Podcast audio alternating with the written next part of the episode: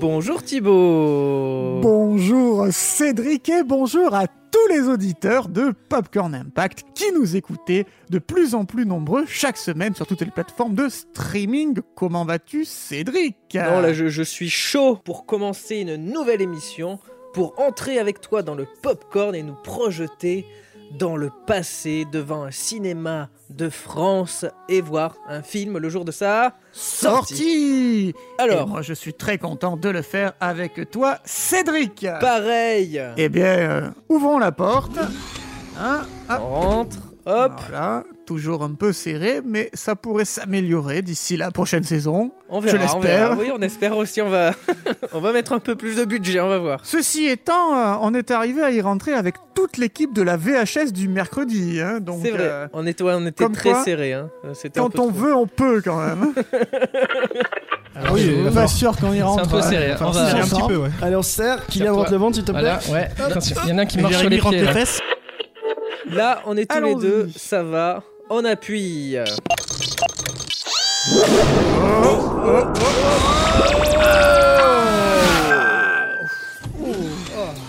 Il fait doux. Et C'est ben, c'est agréable. surtout euh, magnifique. Là, j'aperçois euh, des collines verdoyantes avec euh, des oliviers. Un peu un mélange de, de montagne et de Provence. Mais, mais où sommes-nous, Cédric? Et à quelle époque de l'année? Eh ben, je regarde sur notre machine. Nous sommes le 10 avril 2002 et nous sommes à Nyons, dans la Drôme. Nous sommes devant le cinéma L'Arlequin, 28 place de la Libération. Un cinéma authentique avec deux salles. Alors, je vois devant nous le boulet. Oui, avec euh, Gérard Lanvin et, euh, Et Benoît Poulvorde. Ah, ça, Ça peut être marrant, ça a ça. l'air bien. Ça, on va rigoler. là. Après, il y a quoi? Une virée en enfer avec Paul Walker. Une sorte de Fast and Furious euh, Ouais. sans voiture. C'est la série B de la série B. Oui, c'est oui, la série C. Et là- oh. Oh, ça, ça me plaît. Belle affiche, oui. Là, je sais que je. On, on va, ça va faire mouche. Cette affiche va faire mouche, Cédric. J'ai l'impression que c'est le film de la semaine. Je crois, oui, le voyage de Shihiro. Je te propose euh, qu'on le voit. Je vais me charger d'acheter au cinéma L'Arlequin à Nyons euh, un bon bol de popcorn sucré. Moi, je vais acheter les places et on se retrouve à l'intérieur. Vers l'infini et au-delà Lilou Dallas Mood qui passe. On va manger des chips. J'ai ce bel goût. Et voilà, on a les droits. Vous écoutez Popcorn Impact. Personne ne doit venir ici. Va-t'en vite avant que la nuit tombe. Entre.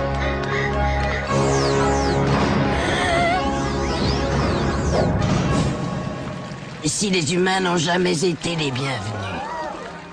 Jamais tu ne reverras le monde d'autrefois. Ah là là. Ah, c'était beau, hein.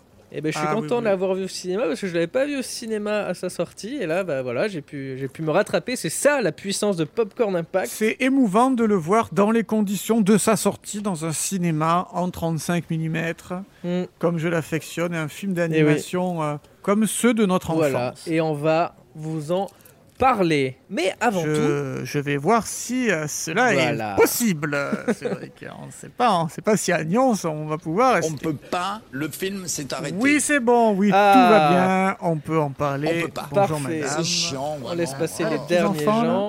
Hop. Oui, les petits enfants, ils Il y a, y a été pas mal de monde. C'est vrai, c'est vrai, ça, ça sent bon le sucre, cette salle. Allez, c'est parti Donc le voyage de Shihiro, sorti le 10 avril 2002, de Hayao Miyazaki, avec les voix de Rumi Hira- Hiragi, Miui Irino, Mari Natsuki, Et plein d'autres. donc film d'animation japonaise. Euh, synopsis, Shihiro, 10 ans, s'apprête à emménager avec ses parents dans une nouvelle demeure. On sera très bien ici, tu verras. Sur la route, la petite famille se retrouve face à un immense bâtiment rouge au centre duquel s'ouvre un long tunnel. Mais qu'est-ce que ça peut bien être? On dirait que c'est un portail. De l'autre côté du passage se dresse une ville fantôme, et les parents y découvrent un restaurant désert et rempli de nombreux mets succulents et ne tardent pas à se jeter dessus. Tout ça est vraiment très appétissant. Qu'est-ce que c'est que ce drôle d'oiseau? Ce qui les transforme en cochons sous les yeux effrayés de leur fille Shiro.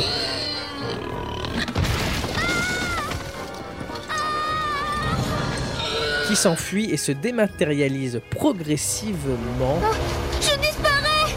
pour entrer dans le monde des esprits, un monde parallèle au nôtre, où elle va tenter de sauver ses parents. Ouais, et ben c'était magnifiquement mis, euh, retranscrit à l'écran. Donc, avant de parler du film, on va parler du réalisateur Hayao Miyazaki, bien sûr, que vous connaissez normalement. Normalement, euh, depuis l'émission spéciale Popcorn Impact sur euh, Isaichi. Isaichi. Donc lui, c'est le co-créateur du studio Ghibli avec Isao Takahata et Toshio Suzuki. Et il est aussi et surtout l'un des réalisateurs japonais les plus connus et respectés dans le monde, aux côtés de Akira Kurosawa ou Takeshi Kitano. Et avant Shihiro, il a, il a déjà euh, sorti plusieurs films, euh, surtout au Japon, dans Le Château, dans Le Ciel, Mon voisin Totoro ou encore Porco Rosso. Arrêtez les gars, je suis mort de peur. Et son dernier long métrage en date est alors Princesse Mononoke qui est sorti au cinéma au Japon en juillet 1997.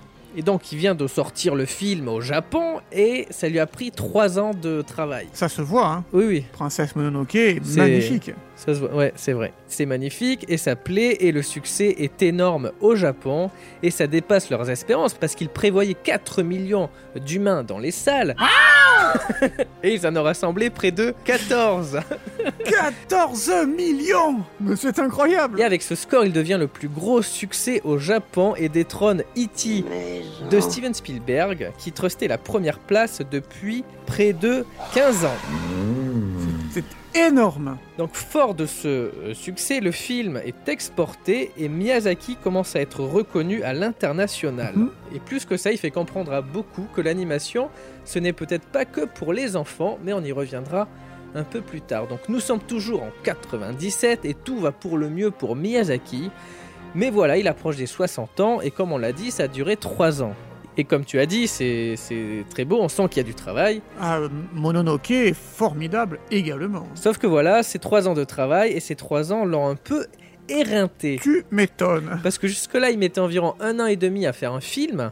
Et il vieillit, il approche de 60 ans, il sent qu'il est de plus en plus lent, qu'il est moins efficace, et le rythme du studio ne lui correspond plus. J'ai passé l'âge de ces conneries. Il décide alors de le quitter, début 1998, pour fonder un autre petit studio à côté. Ça vous emmerde et je rentre à ma maison. Et quelques jours après son euh, départ, euh, il y a une triste nouvelle. Il apprend le décès de Yoshifumi Kondo.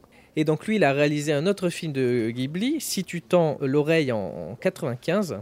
Enfin, si tu tends l'oreille qui est sorti en 95, pas si tu tends l'oreille en 95, parce que Ça sert tu à rien. l'attends quand tu veux. et, euh, et Miyazaki le considérait comme son successeur.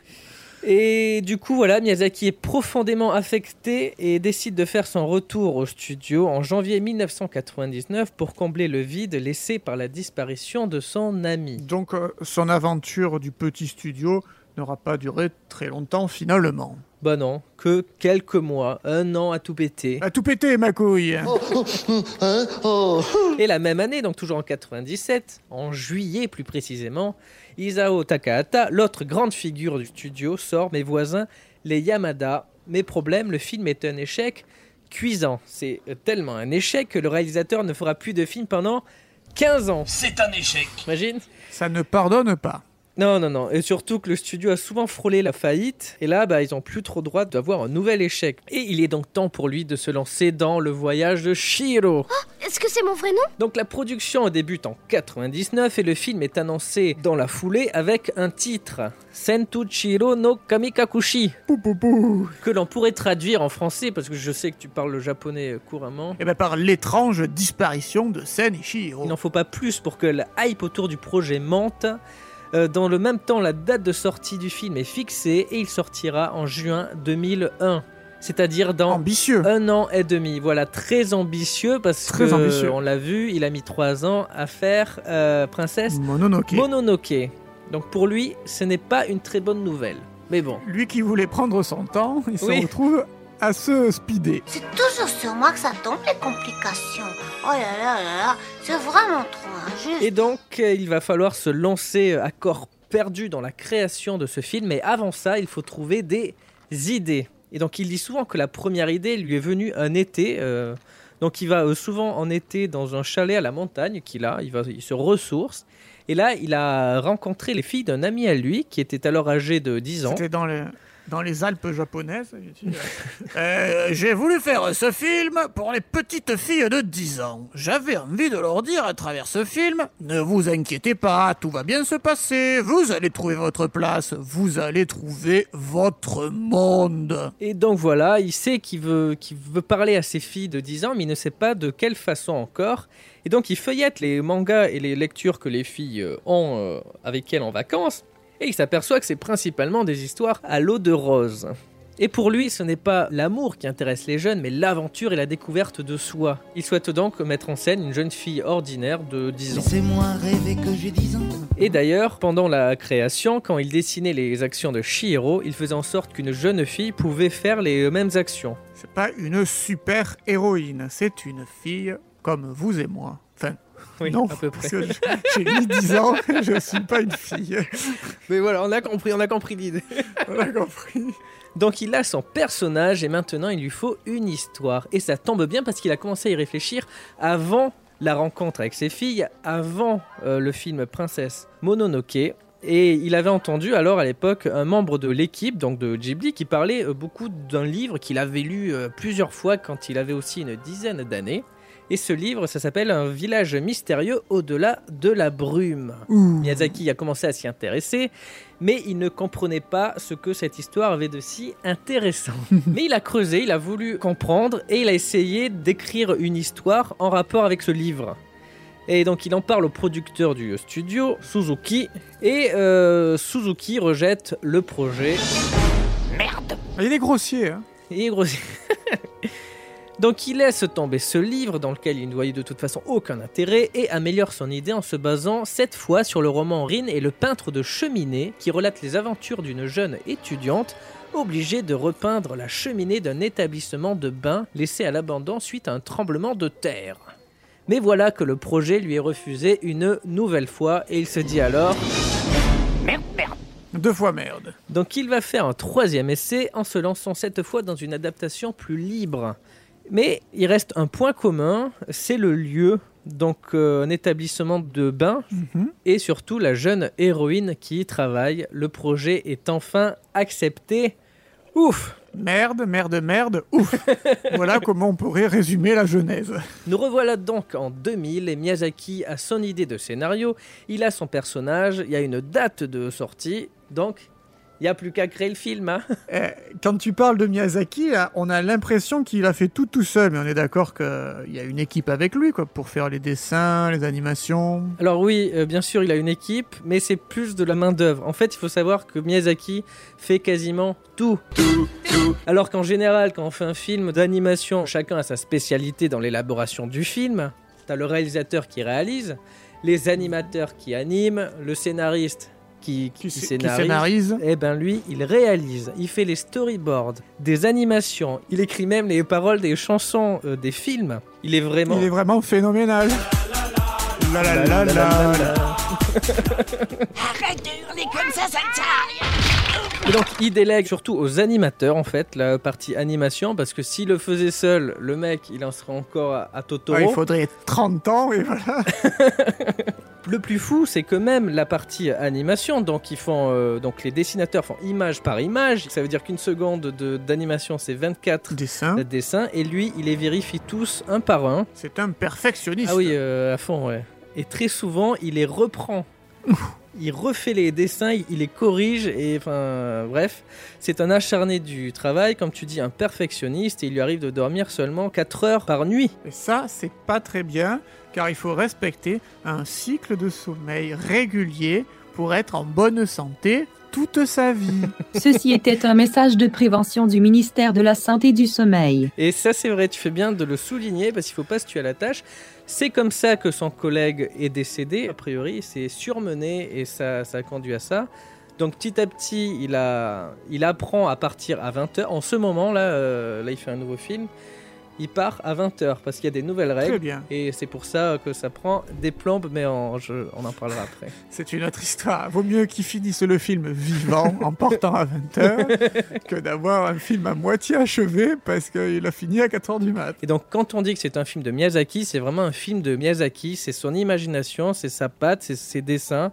Il met énormément de lui dans ses films. Oh, je n'ai besoin de personne. Cette vieille chaufferie est pleine de boules de suie. Et pour aller au charbon, j'ai toute une armée à mon service. Et euh, pour parler un peu du processus, donc euh, Miyazaki commence par des croquis qui mettent en scène des personnages, des idées ou des ambiances. Par exemple, il va, il va avoir une idée, il fait un personnage. Il se dit ah ben tiens, je pourrais en faire ça. C'est comme ça que, que, pro- que- que prend forme le scénario. D'ailleurs, il n'y a pas de scénario en vrai parce qu'il y a surtout un storyboard. Il fait des dessins. Les dessins, c'est son truc. Et puis Bah voilà, oui, et voilà, c'est ça. hein. Son histoire est en dessin.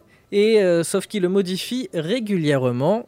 Normalement, ça ne pose aucun problème. Quand tu écris un scénario, que tu fais un, storyboard, tu as du temps, tu fais tes modifications, tu es tranquille. Sauf que là, euh, avec sa méthode à lui, l'animation euh, débute avant que l'histoire ne soit bouclée. Ah C'est un peu. Ah bah pourquoi pas, hein Bah ouais, ouais, sauf que bah lui, ça va, il s'en fiche parce qu'il fait ses modifs, il bosse à fond, mais pour son équipe, c'est un peu plus compliqué. Parce que donc ils bossent à fond, ils vont faire des animations, ils vont animer une scène, plusieurs minutes. Lui, il va avoir une nouvelle idée, donc ils vont devoir mettre ça à la poubelle et paf, en faire d'autres. Ah oui, super. Il faut ajouter à cela qu'il est très exigeant avec, euh, avec les animateurs et qu'en plus il veut que tous les personnages et décors soient dessinés à la main. Euh, parce qu'il faut préciser qu'il est assez allergique à tout ce qui est animation assistée par ordinateur, même si petit à petit il finit par accepter l'aide de, de la technologie. Et qu'est-ce que tu entends par euh, assister par ordinateur? Euh, bah, chez Ghibli, ils utilisent les ordinateurs pour faire par exemple les, les finitions euh, du film. Ils l'utilisent aussi pour ce qui est euh, animation. D'accord. Donc, donc ils vont mettre les dessins un par un dans une, dans une table de, de- de montage spéciale. D'accord. Et aussi, ils traitent les couleurs sur, sur je l'ordinateur. Je comprends tout à fait. Et il faut dire que donc, quand fait sur ordinateur, c'est plus rapide et c'est donc c'est mieux et c'est un coût de production moindre. Hein, Bon bah alors, banco Alors que tout avance euh, tranquillement, à peu près, il y a un petit problème. Il se trouve que l'histoire, sous sa forme actuelle, fait un film de plus de 3 heures. Oh là là Il fait le surpris, mais à chaque fois, c'est ça en fait. À chaque fois, il fait des, des scénarios trop Alors longs. déjà C'est un petit coquinou. Il fait tout à la main. S'il te fait 3 heures de dessin animé, mais c'est sûr que ça, que ça peut l'éreinter pendant 3 ans cette affaire. hein. Oui, c'est clair. Mais euh, du coup, donc, il doit procéder à un gros remaniement de l'histoire. Il supprime des scènes, il en réécrit d'autres pour que le film euh, passe de 3 heures à 2 heures. Pour le plus grand bonheur des animateurs. Mais voilà, c'est compliqué parce qu'ils ont un délai euh, assez, euh, assez court à respecter. Et pour la première fois, ils vont faire appel à un studio externe. euh, Donc un studio qui se situe en Corée qui s'appelle DR Digital et qui va les aider à terminer le film en les aidant dans l'animation. C'est dingue, hein Et il faut préciser d'ailleurs que les animateurs de chez Ghibli sont 120. Sont 120 Ah à quand bosser même, dessus. 120 animateurs, plus les ordinateurs, plus la société sud-coréenne DR Digital. C'est un sacré Bah, chantier. ça reste le film le plus ambitieux de Miyazaki euh, et ça se ressent. Quel imbécile d'avoir promis du travail à tous ceux qui m'en demandent.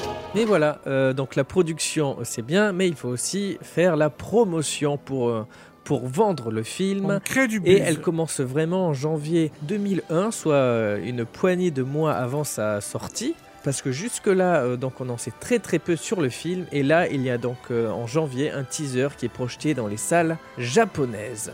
Ensuite, il y- il y aura, d'autres euh, bandes annonces qui vont, donner un peu plus de, de détails jusqu'à la sortie. Et surtout une bande annonce avec la musique du compositeur Joe Isaichi. Donc on lui avait euh, dédié une, une, une spéciale Que nous vous invitons à réécouter. qu'on vous invite à écouter, oui, surtout si vous voulez en savoir plus sur leur collaboration euh, et notamment leur méthode de travail qui consiste à s'inspirer mutuellement. Euh, donc, euh, pour faire court, Miyazaki parle de son idée à, à Joe Hisaishi dans un premier temps. Hisaishi crée ensuite une- une musique, un thème, qu'il fait écouter à Miyazaki. Miyazaki s'inspire de, la musique, donc il évolue, il fait évoluer le scénario. Et il remonte à Joe et ça fait une boucle euh, euh, comme ça, donc une boucle inspiratrice. Bref, la sauce monte chez les spectateurs. euh, avec cette, campagne énorme. Et comme on le disait, il ne faut pas se risquer à un nouvel échec pour peur de faillite du studio. Surtout que le budget s'élève à 19 millions de dollars. Ouh là là, ça c'est énorme pour le Japon. C'est énorme pour le Japon et à l'époque c'est le plus gros budget pour un dessin animé japonais. Rien que ça. Et surtout dans ce budget, ce qui est important, c'est que 10% euh, viennent de Disney. Tiens, Ah, ils sont toujours quelque part. hein. quasiment 2 millions de dollars du coup.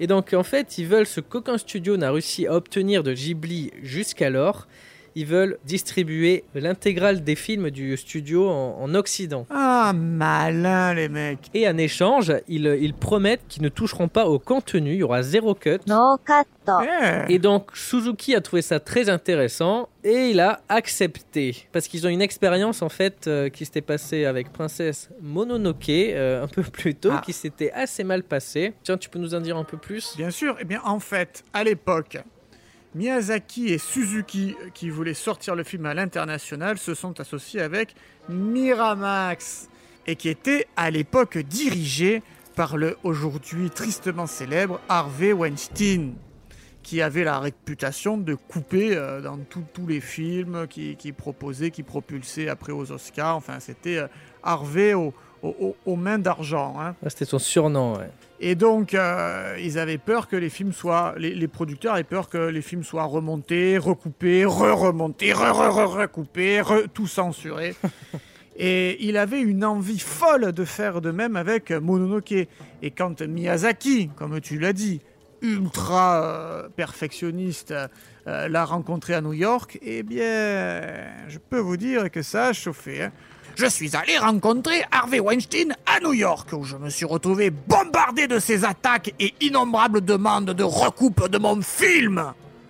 Et quelques jours après, Weinstein reçoit à son bureau un petit cadeau de la part de Suzuki, un katana avec un mot, no cuts. Donc en fait, ça fait un, un mot composé de deux mots. Ce qui a dû faire flipper le producteur, car le film n'a subi aucune modification. Mais voilà, donc le mec s'est un peu pissé dessus. Il n'a rien fait et ils ont évité évidemment de, reproduire cette erreur en le confiant, leur film entre de mauvaises mains. Et donc euh, cette fois, la distribution à l'international sera bien gérée et traitée avec euh, passion par des fans de Ghibli. Et parmi ces fans, il y a John Lester, donc euh, le cofondateur de Pixar et un un des réalisateurs phares du studio également, qui est très fan de Miyazaki et de son travail. Et c'est lui qui supervise euh, la version américaine avec toute une équipe de spécialistes qu'il a, qu'il a fait en sorte de bien choisir. En numéro 1 sur ma liste, je voulais m'assurer que la vision de Miyazaki soit offerte au public américain. Je ne voulais pas que des choses soient changées. Du coup, c'est Disney qui distribue le film sous sa bannière Buena Vista. Et les moyens sont mis sur la promotion aux États-Unis, mais aussi dans le reste du monde. Et donc euh, en France, notamment, une bonne campagne promotionnelle est mise en place, ce qui est une première pour un long métrage d'animation japonais. Et donc on peut voir beaucoup d'affiches en, vi- en- en ville, des reportages à la télé, etc. Et à partir de, Chihiro, tous les autres films de Ghibli auront droit eux aussi à une grosse campagne promo. Et d'ailleurs, le film sera présenté en avant-première mondiale hors Japon, hein, euh, parce qu'il est déjà sorti au Japon en juin. Et donc il sera présenté en France euh, au Forum des images de Paris en décembre 2001 et euh, en présence de Miyazaki. Et à cette occasion, il sera décoré de l'ordre des arts et des lettres. Ah, Bref, c'est du lourd. Ah, Cédric. Quoi? Ouais, j'ai l'impression que il faut sortir de la Ah là salle. Oui, oui, oui, oui, oui. voilà, Allez. toujours pareil. Bon, ben, Bon, ben merci. allez. hein. Merci. Au hein. revoir. Au revoir, merci. Et bien peut-être que l'on peut profiter du retour vers le popcorn pour euh, nous regarder un petit extrait visuel, rien que pour vos oreilles. Allez.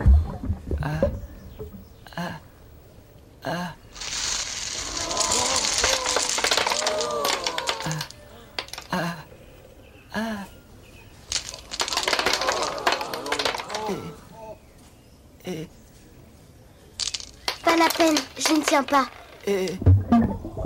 Revoilà au popcorn. Qu'il est beau ce popcorn en plein Ah, soleil oui. là. Ah. Et on peut s'interroger sur euh, le succès du film. Est-ce que c'est un impact ou est-ce que ce n'est pas un impact? Eh ben, Qui je- je- met une pièce cette semaine, Ah. Cédric Bah c'est toi. Allez. Allez. Allez. 1 437 000 humains se sont euh, rués dans les salles pour voir le voyage de Chihiro en France. Ce qui est énorme. 27e film euh, en 2002. Il faut savoir donc que Mononoke, le précédent, euh, qui avait été distribué sur 90 salles en France, avait attiré 700 000 humains, soit quasiment moitié moins. Ce qui, pourtant, était déjà beaucoup. Hein. Le distributeur a donc vu qu'il y avait un public et l'a lancé, Shiro, sur 250 salles. Et ça, c'est bien vu, car le film est toujours aujourd'hui le deuxième meilleur film d'animation japonais au box-office, juste derrière Pokémon le film, qui avait été un très grand succès avec ses 2,2 millions d'humains dans quelques 600 salles. Ça, c'était la razzia Pokémon.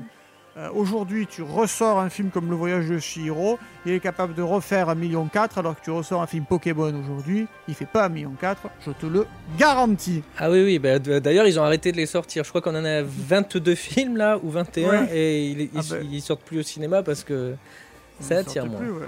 Mais encore mieux, Cédric, au Japon, il dépasse les 23 millions d'humains et reste premier au top pendant 20 semaines Wow. consécutives, battant de ce fait Titanic, qui venait de battre Ouais. lui-même Mononoke. Et ça, à ce jour, il est toujours numéro 1. Number one. Alors qu'il n'est toujours pas sorti à l'international, il pulvérise les records les uns après les autres. Il devient d'ailleurs le premier long métrage non anglophone à dépasser les 200 millions de dollars de recettes. Oh. Ce record ne sera dépassé que 10 ans plus tard par le film Cocorico, Intouchable. C'est ouf. Au total, auditeur de Popcorn Impact, dans le monde, c'est près de 320 millions de dollars pour un budget initial de 19. Il en devient le film le plus rentable du studio avec une cote de rentabilité de 2000%. Et donne au studio Ghibli une renommée internationale. Ça, c'est un impact. Ça, c'est un impact énorme euh, donc au box-office. Et qu'en est-il euh, Donc, c'est un succès euh, public? Énorme. Et qu'en est-il de son Énorme. succès critique, Thibaut? Eh bien, on va regarder le Tomatoes Meter sur le voyage de Shiro sorti dans les pays anglophones sous le nom de A Spirited Away. Et alors là, les critiques presse et spectateurs sont unanimes auditeurs de Popcorn Impact. Pour la presse, c'est 186 critiques qui en arrivent à un consensus de 97%. Tomates fraîches Oh certifiées. Et pour le public, sur des notes de 337 000 personnes, on en est à 96%. C'est un popcorn on the top. Oh bah, Je crois que c'est un des plus gros scores qu'on a eu euh, dans nos émissions. là. Dans le Tomatoes Meter à l'heure actuelle, oui, oui, oui. C'est, voilà, c'est donc, euh, c'est, ouf. Et d'ailleurs, son succès a été récompensé par, euh, de, à travers le monde. Il a euh, notamment eu. Eh bien, un ours d'or du meilleur film à Berlin en 2002. C'était la première fois qu'un film d'animation obtenait cette récompense. hein. On parle même pas de film d'animation japonais, on parle de film d'animation tout, court.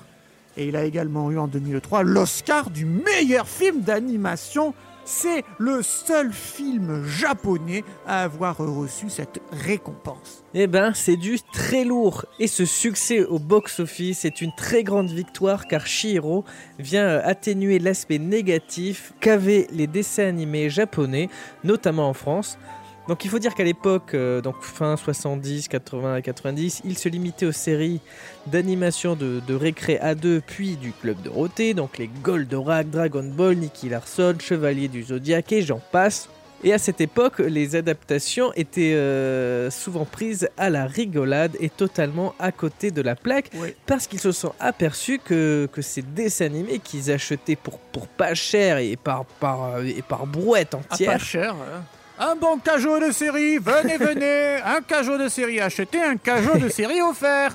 bah, ils se sont aperçus que euh, ce n'était pas fait pour les enfants, mais euh, pour un public un peu plus, un peu plus grand, un peu plus, un peu plus adulte. Et c'était un petit problème, donc euh, du coup il fallait édulcorer ces, ces dessins animés en changeant les dialogues, en réadaptant et sans prendre la peine de respecter l'œuvre originale. Super. Un petit exemple avec Nicky Larson, donc un personnage assez, assez pervers, qui est invité euh, dans, dans la version japonaise, euh, qui s'appelle City Hunter, euh, qui est invité donc les filles dans des love hotels. Sauf que dans la version française, il les invitait dans des restaurants végétariens. Ah Voilà. oui, carrément. Et c'est un petit exemple parmi des centaines. Ah. Mais tout ne pouvait pas être modifié et il en restait des scènes de combat, tout ça. Même si ça, c'était pas très dérangeant quand on était petit. Tout à fait. Ça dérangeait quand même euh, les groupes bien pensants et la classe politique. On se rappelle de Ségolène Royal qui bataillait contre le club Dorothée et qui avait eu ce qu'elle voulait en- avec la fin de l'émission en août 97. Euh, alors pourquoi? Est-ce que vous n'allez pas un peu trop loin? Je pense qu'en tout cas, euh, la violence est une solution de facilité. C'est-à-dire qu'on sait très bien que plus un dessin animé est violent, plus l'enfant regarde parce qu'il est fasciné, qu'il a peur et que les enfants aiment bien avoir peur. Donc je crois qu'on n'a pas le droit d'utiliser ce ressort-là pour faire de l'audimat. Je pense que c'est injuste et que ça porte atteinte aux droits de l'enfant. Donc beaucoup stigmatisaient euh, l'animation japonaise en ne retenant que le côté violent, abrutissant, et c'est là la principale raison pour laquelle peu de films d'animation japonais arrivaient dans nos cinémas. Oui. Bon, il y a bien Akira en 91 qui a réussi l'exploit d'être diffusé dans les salles françaises, et ce film avait commencé à changer un peu les mœurs, très légèrement, mais il avait commencé, et il y en a euh, certains qui ont commencé à se poser des questions, disent, tiens, Tiens, c'est c'est fait différemment, c'est travaillé, c'est recherché, c'est monté différemment, euh, il y a même une vision d'auteur. Et tiens, peut-être aussi que ce n'est pas que pour les enfants. Euh, et concernant euh, les films de Miyazaki, ce n'est que bien plus tard qu'ils sont, euh, qu'ils sont apparus euh, sur nos écrans. Le premier à avoir été diffusé est Porco Rosso en, en 95, alors qu'il est le sixième film du studio. C'était en 1910. Et à l'époque, il est passé totalement inaperçu parce que voilà, la presse se disait Oh, c'est quoi un dessin animé japonais Pfft, on s'en fiche. Et tout a vraiment commencé à bouger un peu plus avec les sorties euh, de mon voisin Totoro et Mononoke euh, respectivement en 99 et 2000. Et là, les films marchent bien, ils trouvent leur public, les gens découvrent euh, que les films sont bien parce que c'est voilà, c'est aussi ça, c'est les Ouais. films sont bien. Ah oui, le public Bah s'adapte. oui, oui, oui, oui, Eh ben, voilà. Le public arrive à reconnaître sans problème la qualité intrinsèque d'un long métrage. Et alors, on commence à se dire que, tiens, finalement, animation ne rime pas forcément avec enfant, alors que c'est quelque chose qui, au Japon, est acquis depuis un moment, euh, comme le montre d'ailleurs le, box-office. Eux, ils ont le voyage de Chihiro en premier, La Reine des Neiges 2 en deuxième, Your Name, euh, qui, a, qui, a très, qui, a, qui a bien marché aussi en France, en quatrième. Pogno sur la falaise. Pogno sur la falaise, un autre film d'animation. C'est fou, hein Pour eux, c'était déjà acquis. Et donc en France, les mentalités commencent à changer et la croyance que les films d'animation sont faits pour les enfants vole en éclats avec la sortie de Shiro. Chihiro? Chihiro? Là, on atteint vraiment euh, une, une considération enfin du cinéma japonais. Ce n'est plus du sous-cinéma, mais c'est vraiment des œuvres à part. C'est de, l'art. Ça fait partie du 7e art. Normal, en vrai, normal. Et même si Miyazaki veut en premier lieu euh, raconter une histoire aux enfants, ces films euh, sont, sont très riches. Il y a plusieurs niveaux de lecture. Et euh, quand les petits sont captés par les péripéties de Shihiro, les plus âgés sont happés par sa quête intérieure. Je suis sûr d'une chose, si vous voulez faire un film en faisant très attention à ce que celui-ci plaise aux enfants et à ce qu'il soit vraiment pensé et fait pour les enfants, alors vous toucherez certainement un grand nombre d'adultes, alors que l'inverse n'est pas vrai. Donc voilà, en grande partie, grâce à Chihiro, euh, Ghibli est devenu un studio important et réputé en France. Et on va, vite fait euh, parler de la suite de la carrière de Miyazaki parce qu'il a annoncé prendre sa retraite après Chihiro. Mais il est revenu pour travailler sur un autre projet, sur Pogno sur la falaise. Mais avant ça, parce que le réalisateur Mamoru Soda est parti, il a travaillé sur le château ambulant. Donc il a enchaîné avec, avec Pogno. Entre-temps, il parle un peu de retraite à chaque fois parce qu'il vieillit.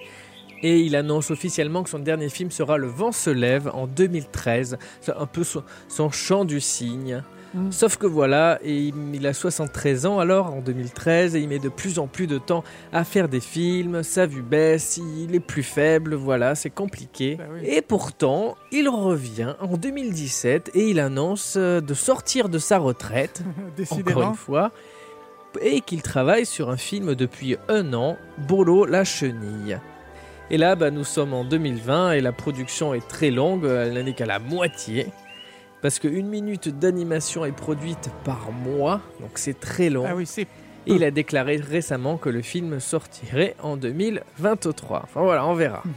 On verra. Mais il est fort probable que ce soit vraiment son dernier film parce qu'il ne pourra sûrement plus rien faire après euh, parce qu'il bah, il commence à être très vieux et ça sera compliqué de, de- de consacrer plusieurs années de sa vie dans un nouveau film.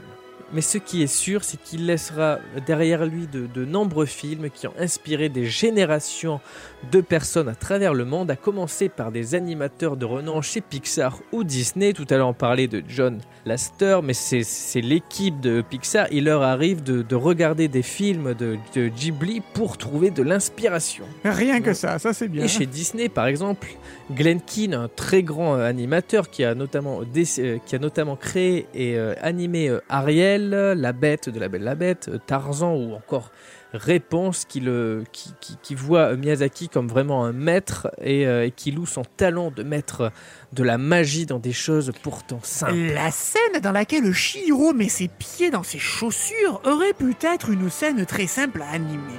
Elle met ses chaussures et s'en va. Mais Miyazaki observe la façon dont une vraie petite fille met ses chaussures. Elle ne met pas juste les chaussures à ses pieds, elle s'assure qu'elles sont bien ajustées et serrées. Et dans cette scène, on peut voir qu'elle tapote le bout de ses chaussures au sol et ensuite qu'elle s'en va. Et c'est un de ces moments magiques qui te convainc que ce n'est pas qu'un monde imaginaire, mais que c'est réel. Et comme il inspire beaucoup de personnes, eh ben on retrouve des références à ses œuvres un peu partout. Donc il y a la peluche de Totoro dans Toy Story 3, mais il y a aussi par exemple des références euh, notamment à Chihiro dans Les Simpsons, dans Rick et Morty et bien d'autres. Bref, avec ses films oniriques, envoûtants, fantastiques, ses héros touchants, son inventivité, son talent, on peut dire que Miyazaki a eu un impact énorme sur le cinéma. Eh bien, Cédric, il me tarde de monter dans le popcorn pour faire une interview d'un personnage du film. Ah. Est-ce que tu m'y autorises? Ah bah oui, attends, avec plaisir. Moi, je vais, je vais reposer, je vais boire un peu. Bois donc, bois donc. C'est parti Bonjour Chiro, c'est Thibaut de Popcorn Impact. Chihiro? Ah, je, je, ne suis pas sûr de bien comprendre. Attends, tu, tu, tu es triste, tu es joyeuse? Ah, euh, je vais essayer de te poser une question, tu es d'accord? Ah. ah oui, alors là, c'est mal parti, là. Attends, euh, est-ce que... Est-ce est que, est que tu as mal aux pieds quand tu marches? Je vais prendre ça pour un, pour un oui. Comment ça fait d'évoluer dans le monde d'Yao Miyazaki? 薬湯じゃないとダメだそう Là, です j'y comprends rien, j'y comprends rien. あんまり太ってダメだよ食べられちゃうからね Ah, qu'est-ce que c'est frustrant, ça Cédric Allez Oui Non Oui. Est-ce que t'as pas un traducteur de poche Il n'y en a pas là pour le moment. Ah merde. Bon ben écoute, euh, Shihiro, merci d'avoir répondu à mes questions. J'espère que ça t'a fait plaisir. Oh. Au revoir, ma petite. Eh ben, euh, l'interview a été. Euh, je ne me suis pas fait manger, je ne me suis pas fait tirer dessus, on m'a pas insulté. Par contre, ah. euh, ben, je n'ai rien compris, c'est vrai. eh ben, écoute, c'est pas grave, on va dire que c'est réussi. On va dire que c'est réussi. Interview réussie. Bon force Bravo, bravo, t'as réussi une interview. Tout à fait. De toute façon, on mettra les sous-titres dans les oreilles des gens comme ça. Eh bien, merci Cédric pour toutes ces informations passionnantes et ta passion personnelle pour euh, l'animation, l'animation japonaise. Et merci de nous avoir fait euh, voyager dans les coulisses d'un chef-d'œuvre de l'animation. Merci à toi Thibaut aussi de, de, de, de faire ces voyages euh, ensemble euh, chaque semaine, tous les mercredis. On ne quitte pas l'antenne. Jamais, ça fait euh, 79, 18, 78 mercredis qu'on est présent toutes les tout semaines. le temps, tout le temps, tout le temps. Et même un été, on reviendra avec des zéro impact, mais on en reparlera d'ici là. Pour le moment, je te souhaite une bonne semaine. Bonne semaine à toi Cédric, bonne semaine à tous les auditeurs, et nous, on se donne rendez-vous la semaine prochaine. Pour un nouvel épisode de... Popcorn Impact.